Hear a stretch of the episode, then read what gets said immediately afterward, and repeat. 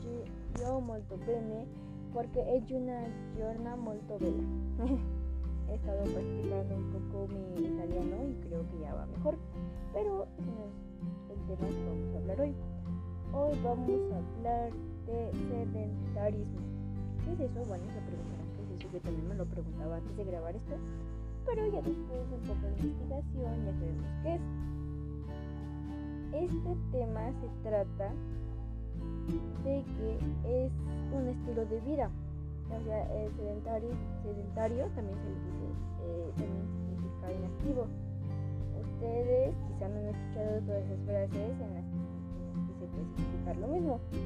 Estar estar mucho tiempo sentado o acostado haciendo un poco o nada de ejercicio. En varias partes de todo el mundo la gente está cada vez haciendo menos ejercicio, entonces se está volviendo más sedentaria. Y eso hace que dupliquen el riesgo de las enfermedades cardiovasculares y diabetes tipo 2, lo cual es muy malo. También de padecer hipertensión arteriales, las, las personas sedentarias tienen entre un 20 menos, eh, entre un 20 y un 30% más probabilidad de morir, morir de forma prematura.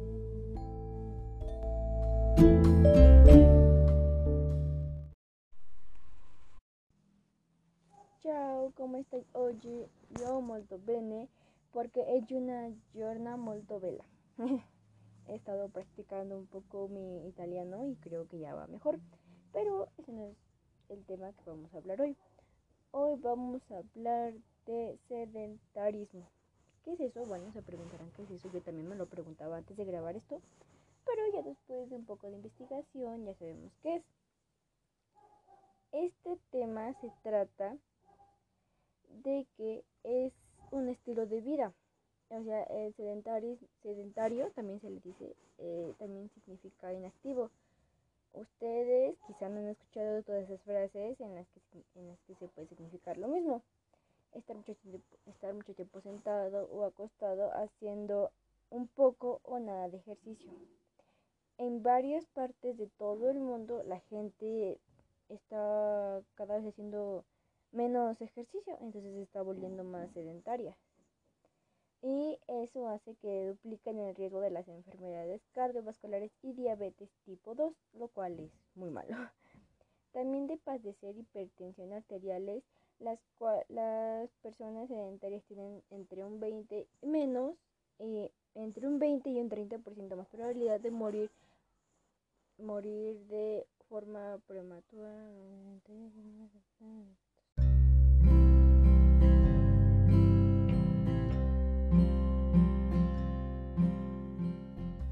Ciao, come stai? Oggi io molto bene perché è una giornata molto bella y pues para los que no sepan es italiano y estoy practicando. Bueno, pues mi nombre es Mía, tengo 15 años y estoy realizando un podcast sobre el sedentarismo. Y pues puede que muchos sepan o no sepan qué es el sedentarismo, pero es un estilo de vida que en pocas palabras o lo contrario, por así decirlo, es, estar inactivo. O sea que una persona esté haciendo poco o nada de ejercicio o técnicamente no esté haciendo casi nada.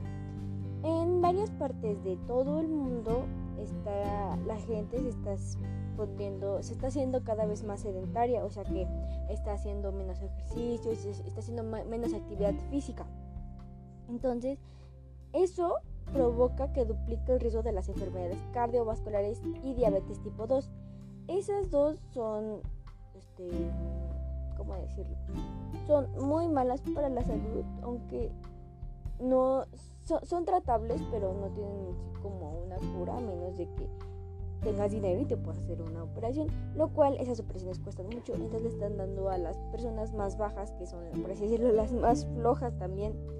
Entonces también de, de padecer hipertensión arterial, las personas sedentarias tienen entre un 20 y un 30% más probabilidad de morir de forma prematura, o sea que o sea, están más cerca de las muertes ellos que las personas que tienen una vida normal, que tienen una vida de ejercicio. Eh, el sobrepeso y la obesidad pueden facilitar la aparición de enfermedades no transmitibles relacionadas con la, con la dieta, con la cardiopatía, la, hipertensión, las acciones las accidentes cerebrovasculares, la diabetes y el cáncer. Perdón porque estoy un poco mal de la garganta y no, no alcanzo a leer bien. Perdón, perdón. Bueno, en pocas palabras, es importante hacer ejercicio porque no, si, o sea, porque si no hacemos ejercicio nos puede afectar mucho nuestra vida diaria y así como tenemos nuestra vida, o sea, puede cambiar totalmente simplemente porque no hagamos ejercicio. Puede que, o sea, si uno, dos días, tres días a la semana, cuanto mucho, no hacer ejercicio, pero ya siete, los siete días de la semana, un mes, un año, entonces eso nos afecta demasiado. Entonces debemos, aprender a, medir qué, hay que hacer y qué no hay que hacer.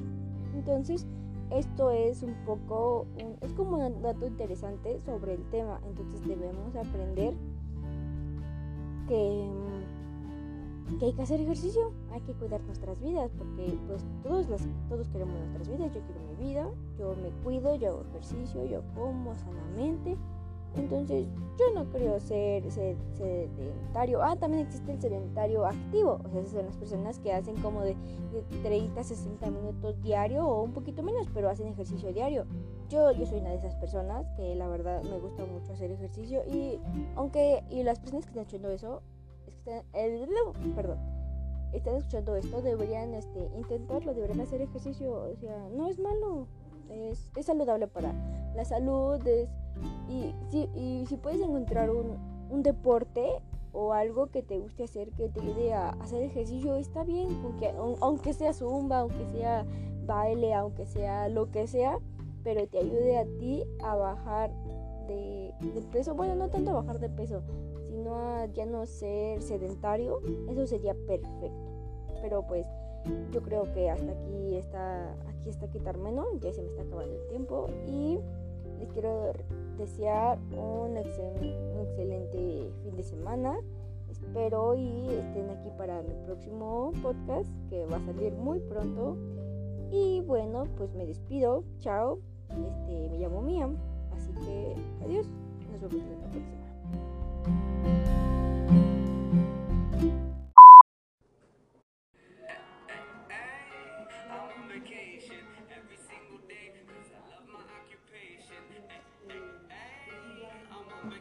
Bienvenidos, buenas tardes, maestro y compañeros. Eh, vamos a hablar de los tipos de falacias y su función en el discurso argumentativo, género periodístico de opinión, artículo, columna editorial y reseña crítica. Nuestro equipo está conformado por Nicolás Antonio Castillo,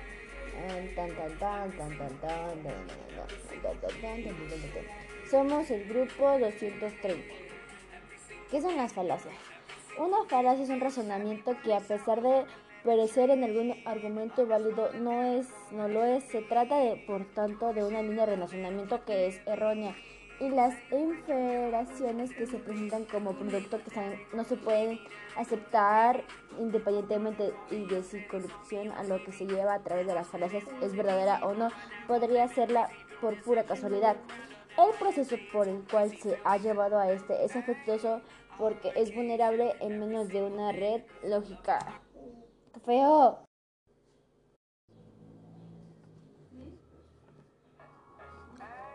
Eh, hola, buenas tardes, bienvenidos. Eh, mi nombre es Mía Nicole Antonio Castillo y vamos, y yo y mis compañeros, no, ya me equivoqué.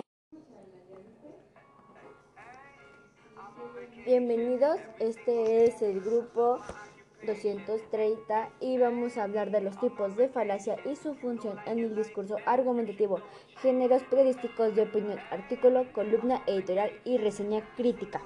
Mi equipo está conformado por José Maximiliano Salazar Rangel, Mariana Valtierra Domínguez, yo soy Mía Nicolás Antonio Castillo y estamos en el grupo 230.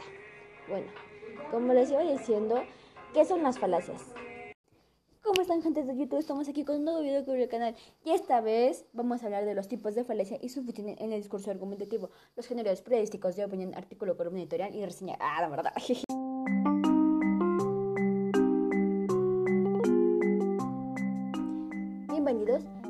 equipo y yo les vamos a presentar dos tipos de falacias y su función en el discurso argumentativo, los géneros periodísticos de opinión, el artículo, la columna, la editorial y la reseña crítica.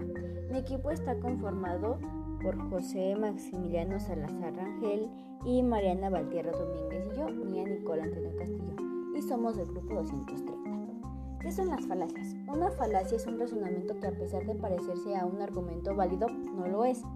Se trata, por tanto, de una línea de razonamientos que es errónea y las inferencias que se presentan como un producto de estas no pueden ser aceptadas. Independientemente de si la conclusión a la que se lleva a través de una falacia es verdadera o no, podría serla por pura casualidad. El proceso por el cual se ha llegado a este es defectuoso, porque vulnera al menos una regla lógica. Y eso es todo de mi parte. Seguirá mi compañero José explicándole más sobre el tema. Gracias.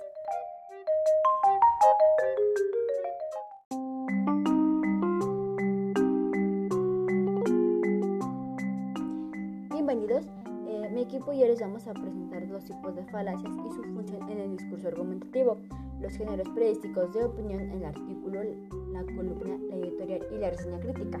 Mi equipo está conformado por José Maximiliano Salazar Rangel y Mariana Valtierra Domínguez y yo, Mía Nicola Antonio Castillo, y somos del grupo 230. ¿Qué son las falacias? Una falacia es un razonamiento que a pesar de parecerse a un argumento válido, no lo es. Se trata, por tanto, de una línea de razonamientos que es errónea y las inferencias que se presentan como un producto de estas no pueden ser aceptadas. Independientemente de si la conclusión a la que se lleva a través de una falacia es verdadera o no, podría serla por pura casualidad. El proceso por el cual se ha llegado a este es defectuoso, porque vulnera al menos una regla lógica. Y eso es todo de mi parte. Seguirá mi compañero José explicándole más sobre el tema. Gracias.